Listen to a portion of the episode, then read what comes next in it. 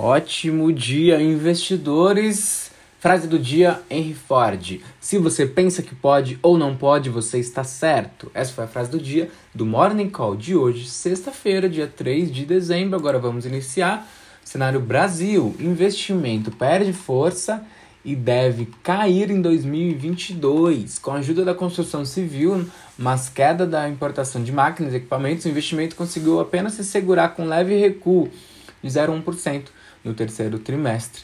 No fechado do ano, a formulação bruta de capital fixo, como é conhecido o indicador dentro do PIB, deve crescer acima dos dois dígitos, ainda por causa da base fraca de comparação com 2020. Bolsa brasileira tem o segundo pior desempenho no mundo em 2021, mostra ranking com 78 países. O Ibovespa registra o segundo pior desempenho no mundo em 2021, atrás apenas da Bolsa da Venezuela, segundo o ranking da agência classificadora de risco Austin Rating. O levantamento compara a variação de 79 índices internacionais no acumulado no ano até o fechamento de novembro. O ranking mostra que o Ibovespa caminha na contramão da tendência global dos mercados acionários. Dos 79 índices analisados, apenas 9 acumulam perdas no ano. Então, agora para empresas e mercados. Ida da Braskem ao novo mercado e venda via bolsa começam a andar. Em um aceno importante aos bancos credores e à sócia Petrobras, a, no, a Novo Honor, ex-Odebrecht, formalizou a intenção de realizar uma oferta secundária de ações para vender parte ou a totalidade da fatia de 23% que detém do capital preferencial da Braskem e deu sinal verde para que a companhia se prepare para migrar ao novo mercado. Ao mesmo tempo, a Petroquímica anunciou ontem uma aguardada distribuição de dividendos antecipados no valor de 6 bilhões de reais. Dona do aplicativo chinês Didi planeja a saída da bolsa de Nova York. A Didi Global, empresa da China por trás do aplicativo de caronas Didi e do de transporte 99, anunciou na quinta-feira, 2 de dezembro, que vai sair da bolsa de Nova York. A decisão é tomada poucos meses após a companhia lançar um IPO de 4,5 bilhões de dólares. A Didi Global entrou na bolsa de Nova York no fim de junho. Logo em seguida, a administração do cyberespaço da China iniciou uma investigação sobre a empresa. Os reguladores chineses impediram uh, a Didi de cadastrar novos usuários na China e ordenaram que alguns aplicativos da companhia fossem é, desinstalados, desativados, né? Cenário político. Senado aprova a PEC dos precatórios que viabiliza Auxílio Brasil. Texto volta para a Câmara. Texto limita pagamento anual das dívidas da União e muda o período de inflação para cálculo do teto de gastos. O governo estima que o projeto abrirá 106 bilhões de reais no orçamento. A expectativa do governo é que o projeto deve abrir esse, esse espaço e é uma parte desses recursos que será usada para bancar o Auxílio Brasil, substituto do, do Bolsa Família. Lira quer fatiamento da PEC dos precatórios. Após a aprovação da PEC, ontem o presidente da Câmara, Arthur Lira, de detalhou como será a nova tramitação da matéria entre os deputados.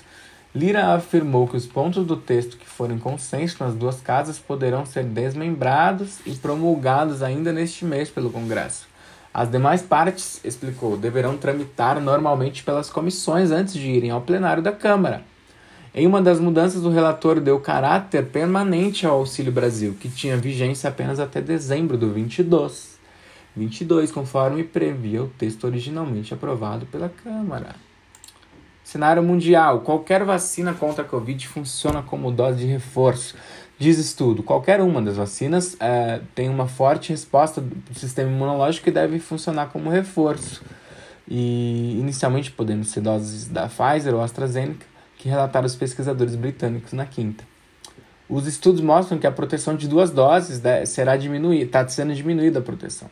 A nova variante Omicron pode escapar de alguns dos efeitos é, da, das vacinas. E quanto maior o intervalo entre a vacina inicial e a dose de reforço, mais forte é a resposta imunológica, segundo a pesquisa. Estados Unidos e México retomam política migratória do governo Trump.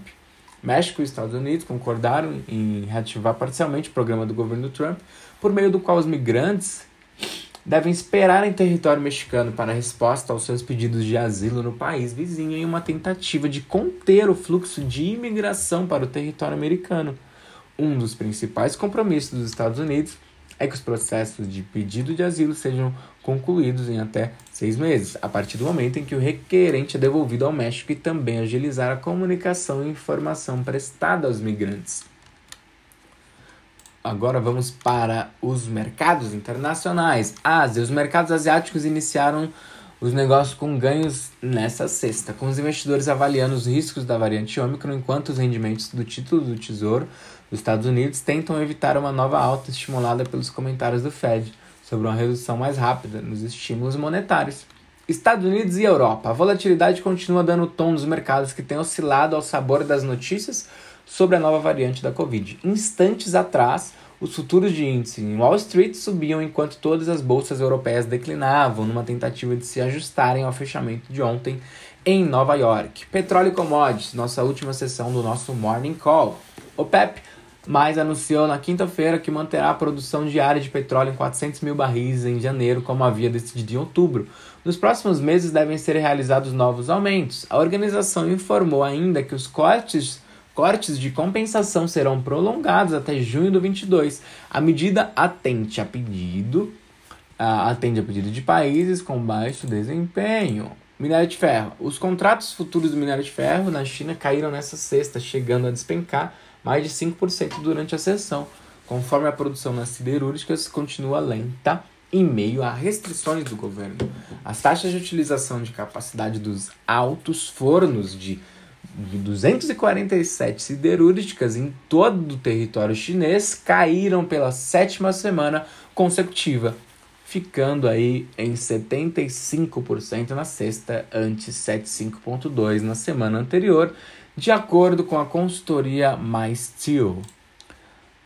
No final temos uns, alguns gráficos aqui incríveis sobre alguns índices, Dow Jones, S&P, Nasdaq 100 e Bovespa, no período é, do último mês, 30 dias. Volatilidade e rentabilidade desses indicadores, índices. E na última página temos o nosso gráfico do PIB, o famoso uh, V, ou agora chamado como raiz quadrada. A gente pode ver nitidamente nesse gráfico que a nossa equipe de research elaborou desde dezembro de 2009 até agora o último uh, divulgado de novembro. Então, o PIB do terceiro trimestre variou 0,1% negativamente em relação ao trimestre anterior.